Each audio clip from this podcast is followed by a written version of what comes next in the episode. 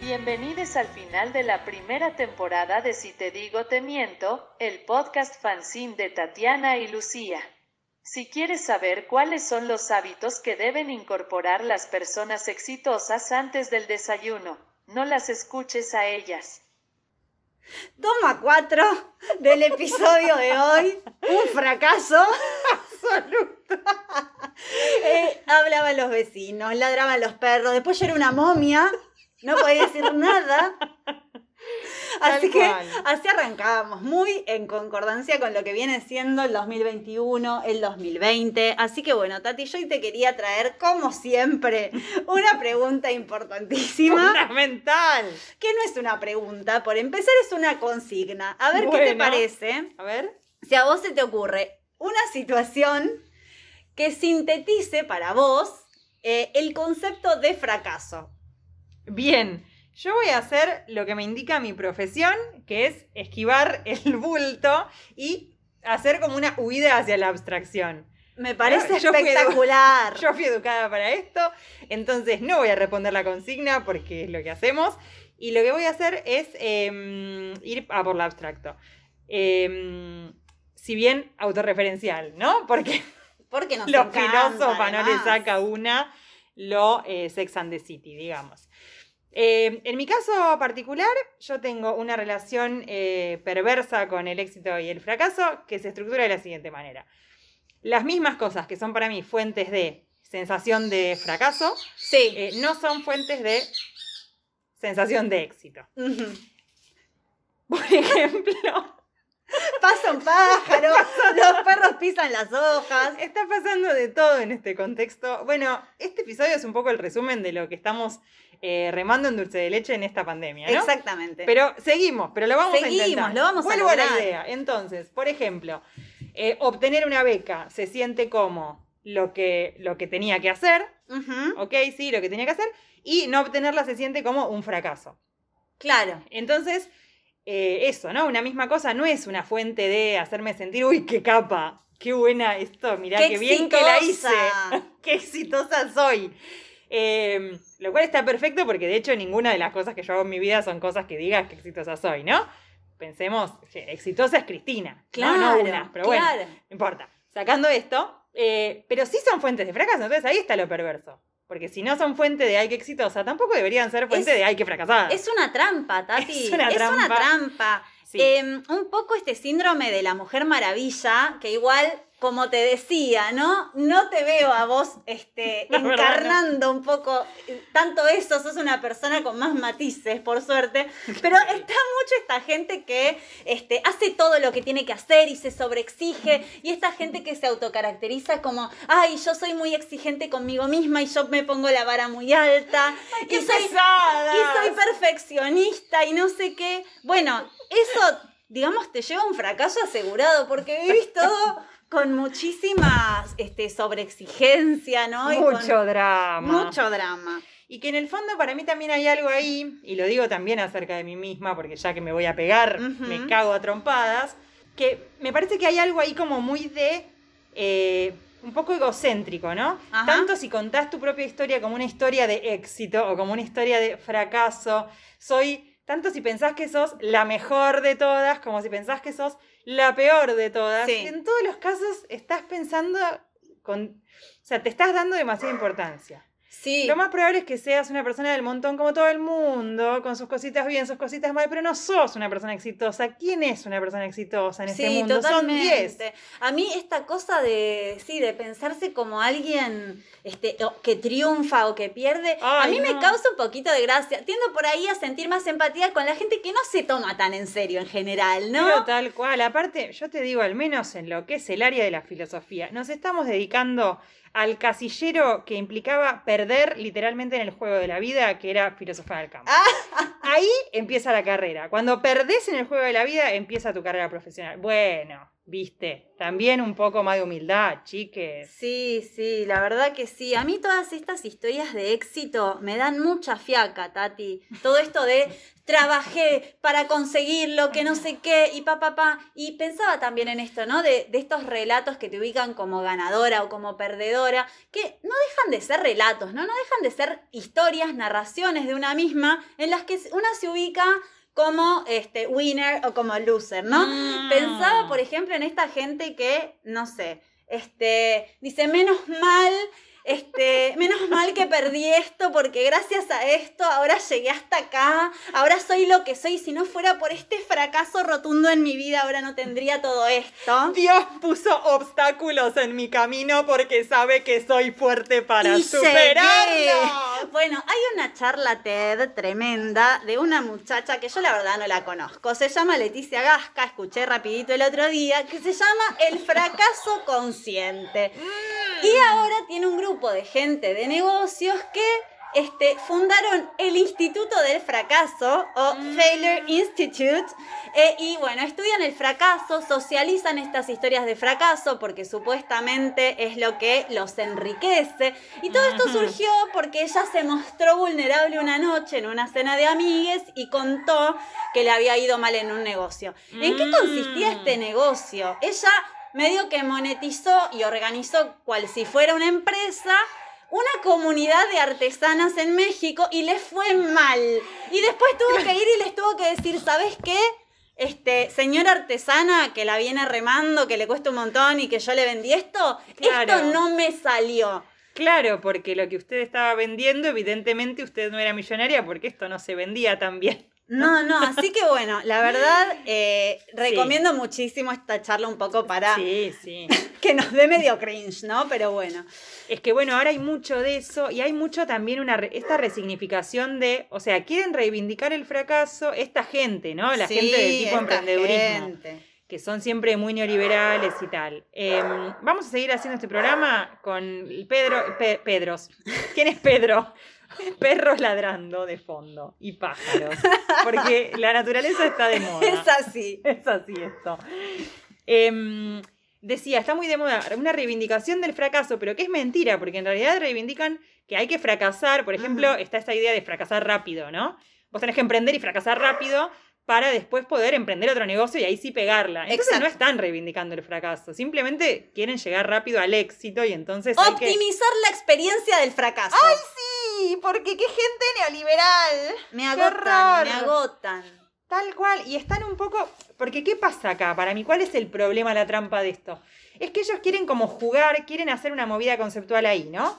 Cosa que para, para la que con todo respeto, no es gente que no estaba muy preparada para hacer movidas conceptuales. Ah. me cancelen, me cancelen. Cancelenme. Eh, pero quieren hacerlo, pero lo que no se dan cuenta es que están atrapados siempre en la misma lógica, ¿no?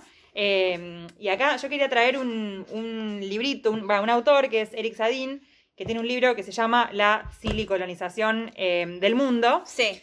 Que juega un poco, ¿no? Con esas, ¿no? Como con Silicon Valley y con la idea de colonización, ¿no? y cómo esa, la lógica, digamos, de, Silicon Valley, ¿no? De todas estas empresas de la tecnología y qué sé yo, se fue colando en un montón de otras esferas de la vida, en la política, en la vida personal y tal. ¿No? Y él habla de esta, este mito de la igualdad, en el que la persona talentosa se va a destacar, esta cosa meritocrática, las startups, ¿no? Estas empresas eh, de gente joven, creativa, emprendedora, que innova, y que es como súper proactiva. Bueno, como toda esa, esa movida, eh, él la entiende como una colonización que es de un nuevo tipo, porque no es una colonización que, se impone con, el uso de la violencia, digamos, no se vive como violenta, sino que lo que te va como plantando es una aspiración. Claro. ¿no? O sea, como una colonización más ideológica, si se quiere. Claro. Entonces, de golpe eso, no es que nadie te obligó, pero un poco vos terminás como metiendo, o sea, como interiorizando estas lógicas del winner y el loser. Y una emprendedora que de repente tiene un puesto en una plaza tiene la misma subjetividad que una empresa de Silicon Valley. Claro. Y no sos lo mismo. Exactamente. Es muy peligroso eso. Sí, esta chica que nombraba hoy también hablaba de este, esta cosa de fracasar rápido, ¿no? También a veces el fracaso se vuelve un poco un relato, ¿no? Una narrativa de esta gente a la que ya hemos hecho referencia otras veces, ¿no? Que se vende este, como una perdedora, como un perdedor y todas las... ¡Ay, el este, falso loser! Claro, y todas estas trayectorias que acompañan su historia y que es sombrío y es sufridora y que no sé qué. Que igual, bueno, me parece que en el arte, por ejemplo, eso tiene sentido, porque sin fracaso como que no hay arte, ¿no? No hay, no sé, me parece que un poco eso, como que no hay una historia, no sé, no hay cine, no hay literatura, ¿no? Como que me parece que eh, en, el arte o en las ficciones eso tiene un poco más de sentido. Ahora, si convertimos nuestra vida en ese relato, es un poco más raro. Es un poco forzadingui, ¿no? Claro. Este, Pensaba, por ejemplo, hablando de, esto, de, esta relación entre el arte y el fracaso, eh, en la serie Girls, Mm. Donde Hannah, ¿no? La protagonista, una de las protagonistas, este, es escritora, pero la verdad es que ella tiene la vida dentro de todo resuelta, porque los padres la bancan, vive en Nueva York, qué sé yo. y un poco le cortan los víveres, ¿no? Para que ella tenga experiencia y pueda escribir.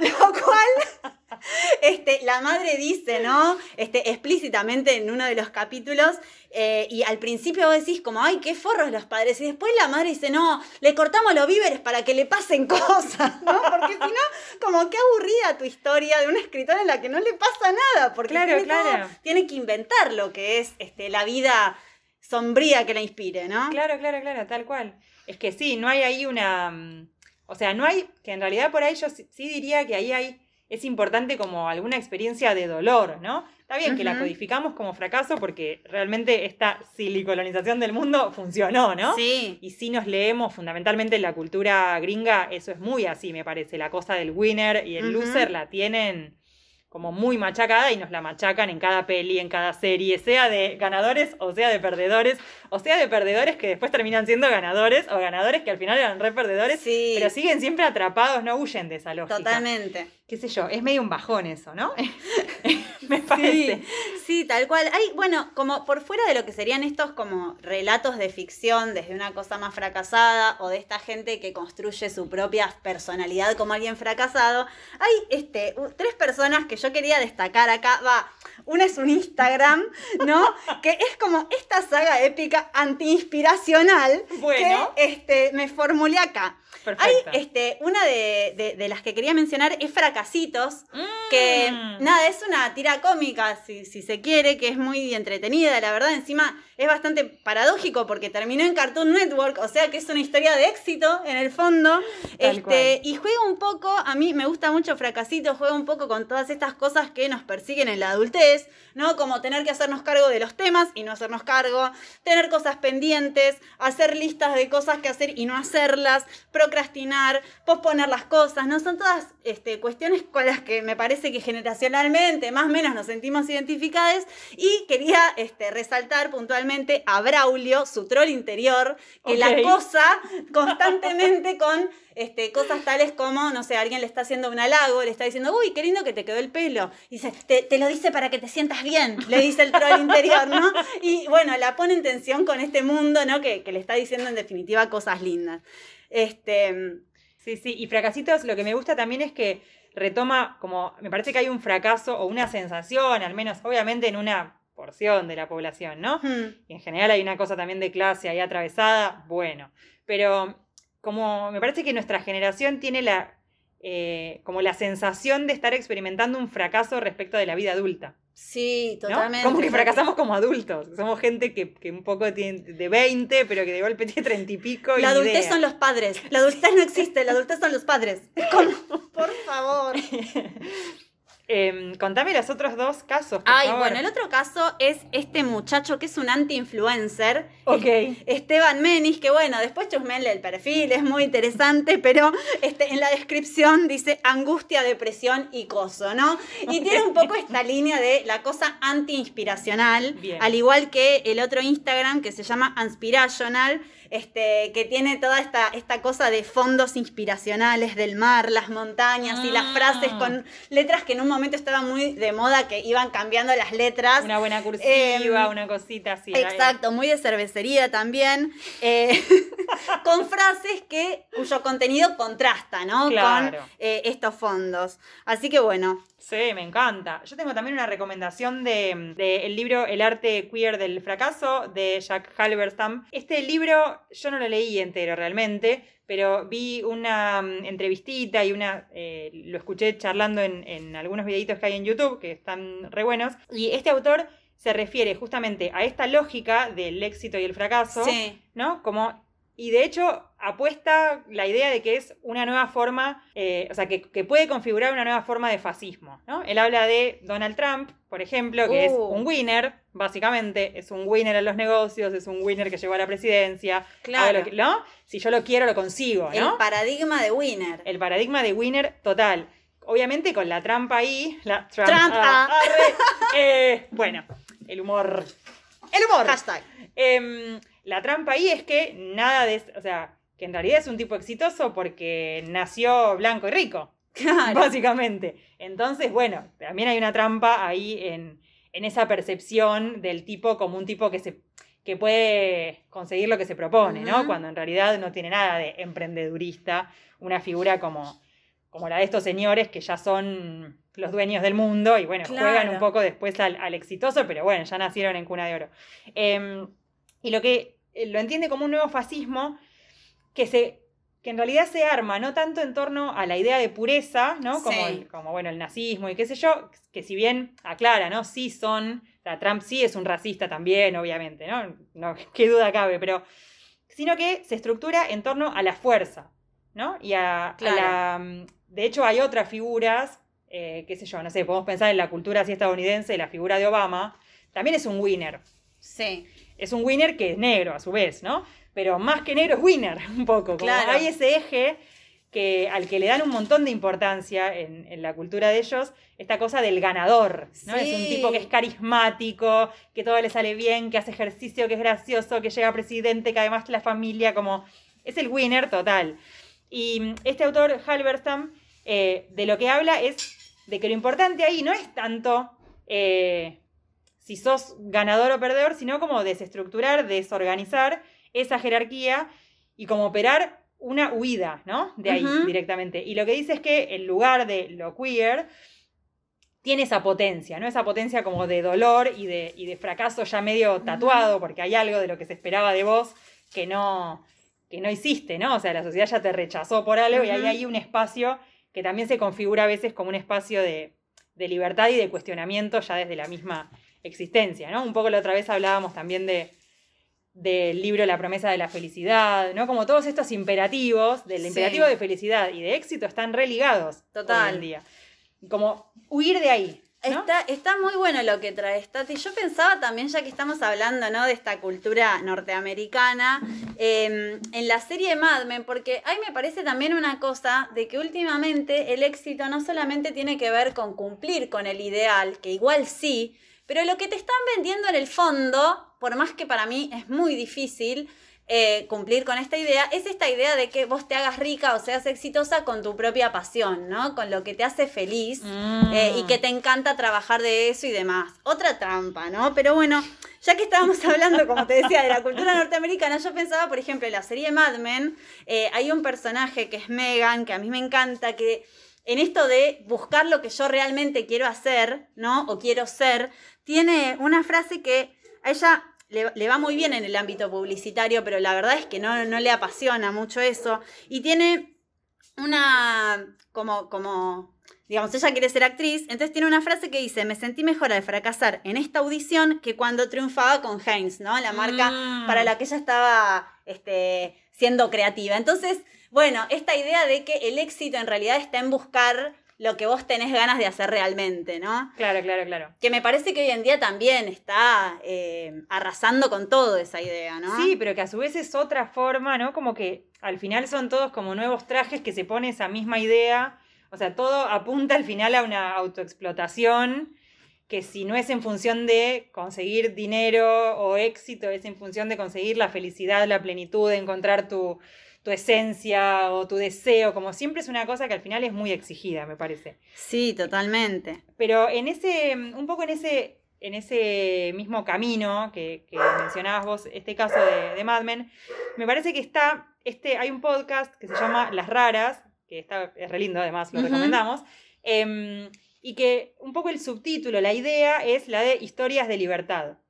Y lo que me parece que logran con eso es eh, justamente poner el eje en otro lado, ¿no? No son, o sea, no son historias de éxito, sino que son historias que, o sea, están hablando de otra cosa directamente, ¿no? Como bueno, no importa si a esta persona le salió bien o mal lo que estaba haciendo, o si abandonó un lugar cómodo o llegó a un lugar cómodo, pero es gente que dio un paso, ¿no? Y que ha dicho, bueno, no sé, me quiero, qué sé yo, separar, ir a vivir a la China, o quiero, qué sé yo, dejar este laburo, o conseguir este laburo, o hacer esto que en mi religión se supone que no haga, bueno, lo que sea, ¿no? Como dar ese paso.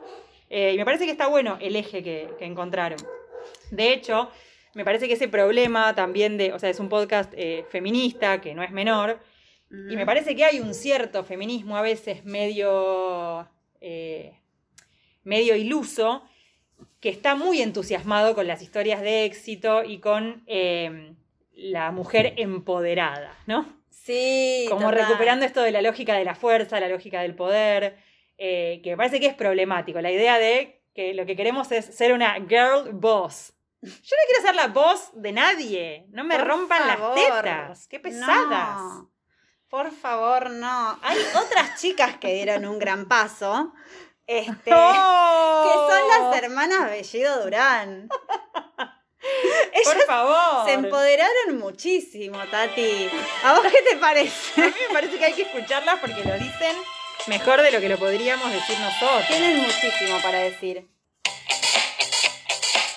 Estamos escuchando Amén de de queso en un sándwich preso te sientes sin sosiego entre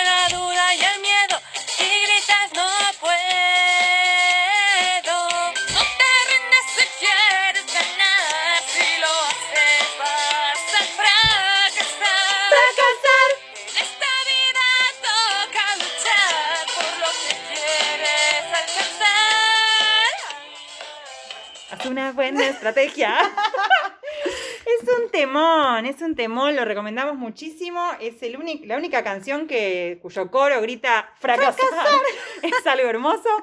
Flos Mariae es un grupo que lamentablemente ya se ha disuelto recientemente por problemas en la familia. Son unas hermanas que cantan porque hicieron una promesa a la Virgen. Pena, realmente. Ellas muy religiosas, no sabemos muy bien las internas ahora qué ha pasado. La madre igualmente finalmente se murió, en fin.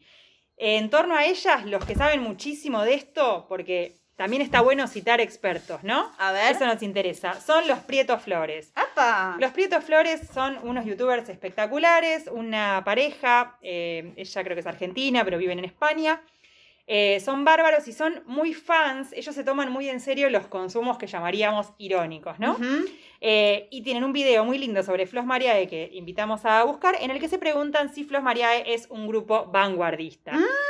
Spoiler alert, lo es. Lo es, pero sin duda. Sin lo lugar a ninguna duda. Em, así que bueno, a mí estas, estas hermanas me dan cringe, sí, pero también me Ah. dan envidia. A mí me dan envidia, porque esa gente que puede, que puede decir, yo me voy a poner un grupo musical, ellas se llaman así, grupo musical. Eh, una, por ejemplo, es la que se dedica a hacer la melodía de la letra. Así le llaman. ¿no? Está sobreespecializado todo. ¿Qué sé yo? Y gente que al final es bárbaro, ¿viste? También es un poco una historia de libertad. Una gente que dijo, voy a hacer esto y ya fue. Totalmente. En el medio, además, ¿no? De toda esta cultura ultracatólica que tienen, un gran paso han dado. Tal cual. Y si bien las canciones tienen esta temática, eh, siempre muy religiosa, lo cierto es que va mucho más allá. Más Impresionante. allá y todos logramos conectar con esta sensación, con esta sensación de estar eh, como una loncha de queso en un sándwich preso. Me parece que resume bastante la, la sensación pandémica. Uf, tremendo. en general. En fin, retomando un poquito para atrás, también yo quería hablar justamente otra, otra cosita con el feminismo. Quiero, decir una cosita con el feminismo. con el feminismo. Y quiero decir una cosita con el éxito también. Porque este feminismo de la mujer empoderada, exitosa, guerrera, que lo logra, que logra ser poderosa, que es una girl boss, con, con, con, gente a cargo y qué sé yo, ¿no? Como en estas series que siempre hay una revista femenina, una revista de moda.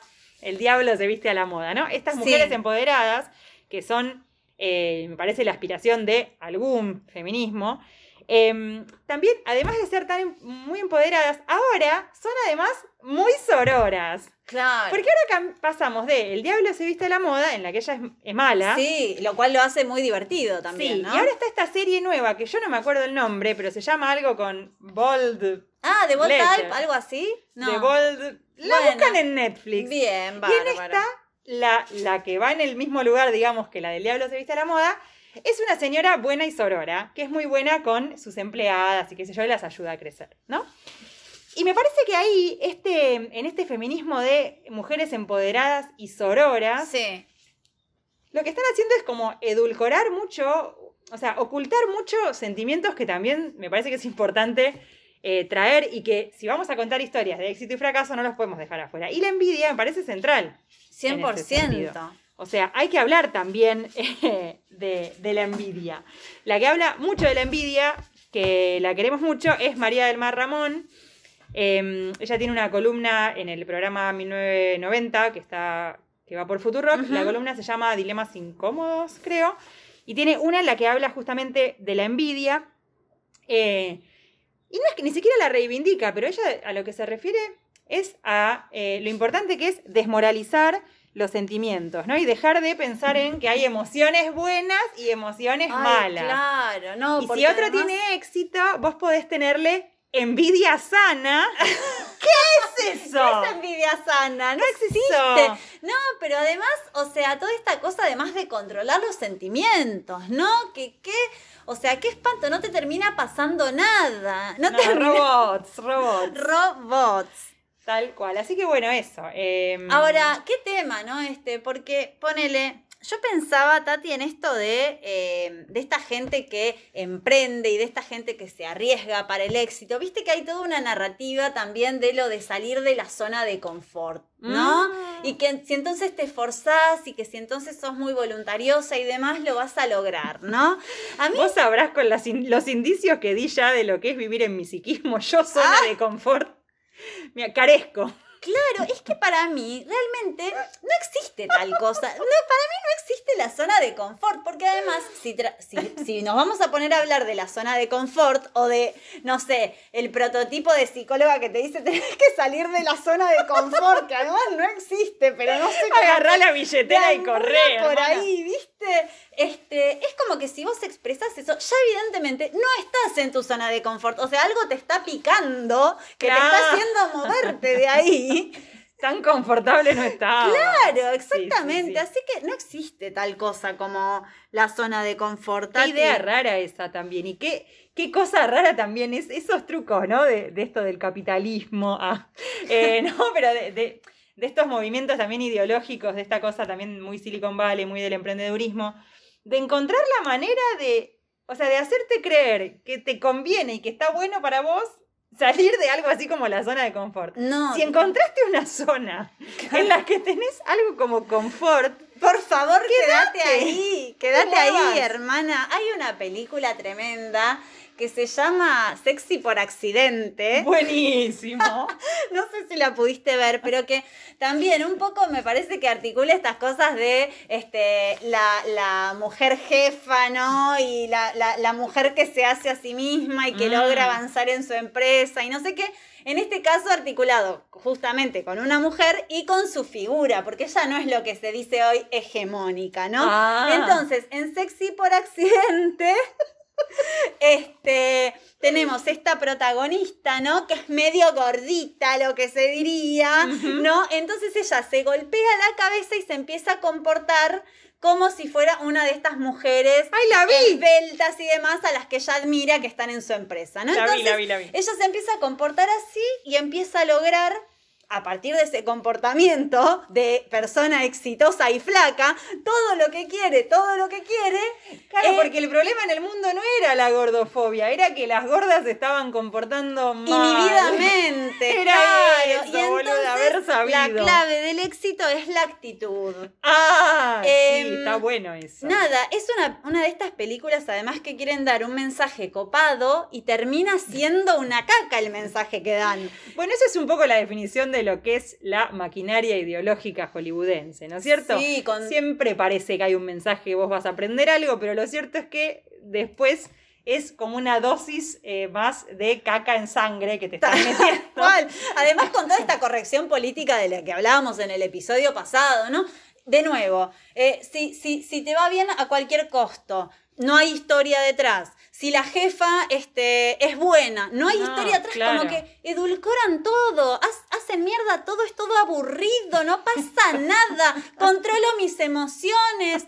Yo, yo no quiero vivir en un mundo así, Tati, la verdad me parece... Acabas de describir la pandemia, me acabas de describir 2020-2021, no pasa nada, controlar las emociones, Mm. yo no quiero vivir así. Y la verdad que al final ahí también, viste, yo voy a citar a una amiga que dijo una frase, la verdad, muy linda, eh, que dijo, el miedo a la mediocridad es una fábrica de infelices, ¿no? Me parece que tanto eh, en ¡Qué el éxito sabiduría! absoluto como en el fracaso absoluto hay la nada misma, ¿no?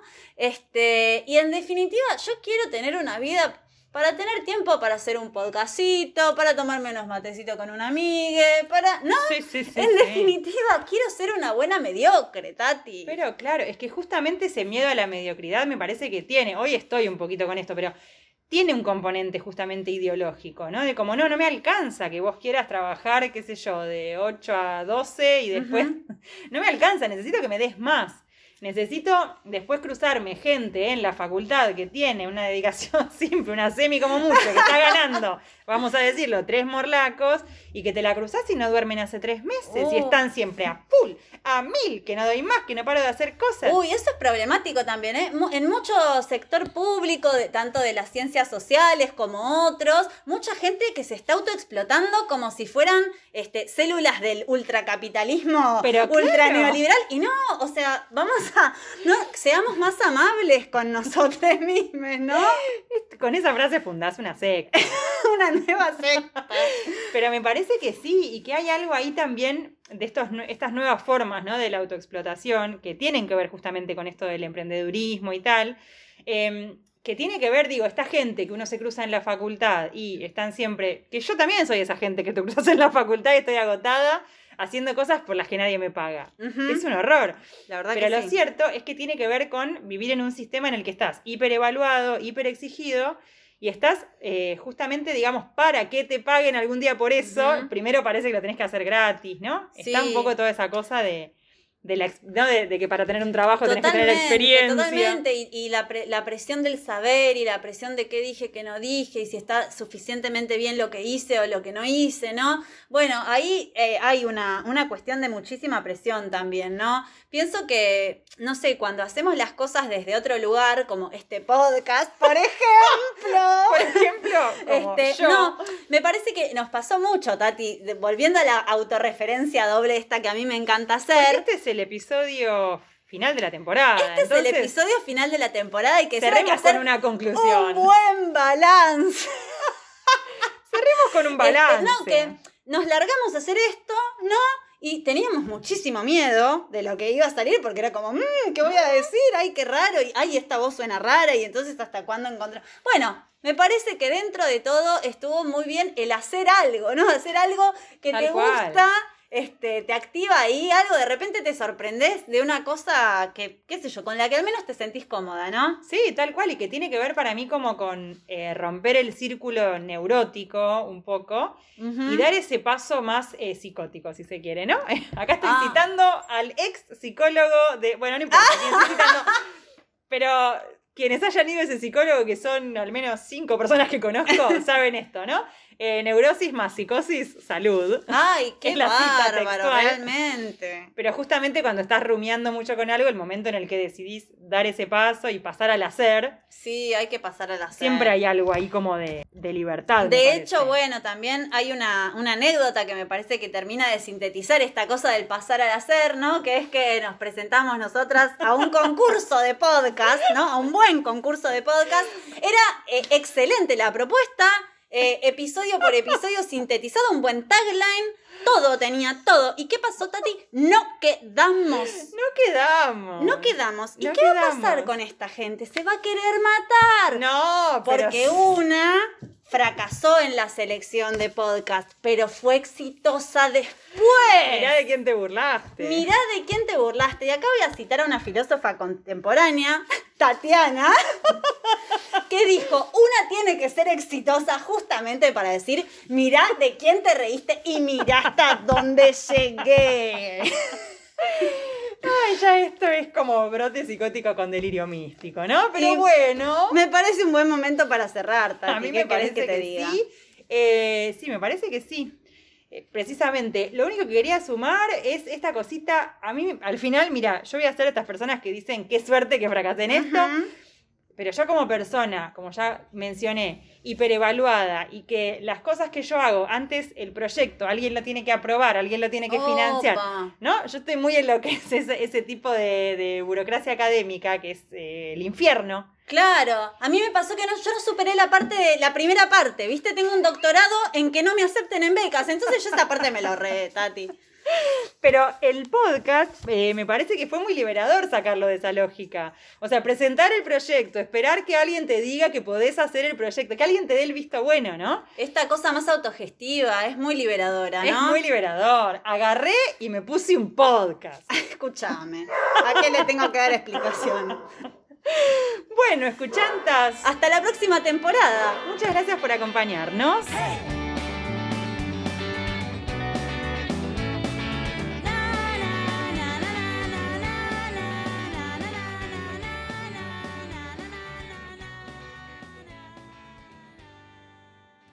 Brother Sound, um, powered by 70 House Productions.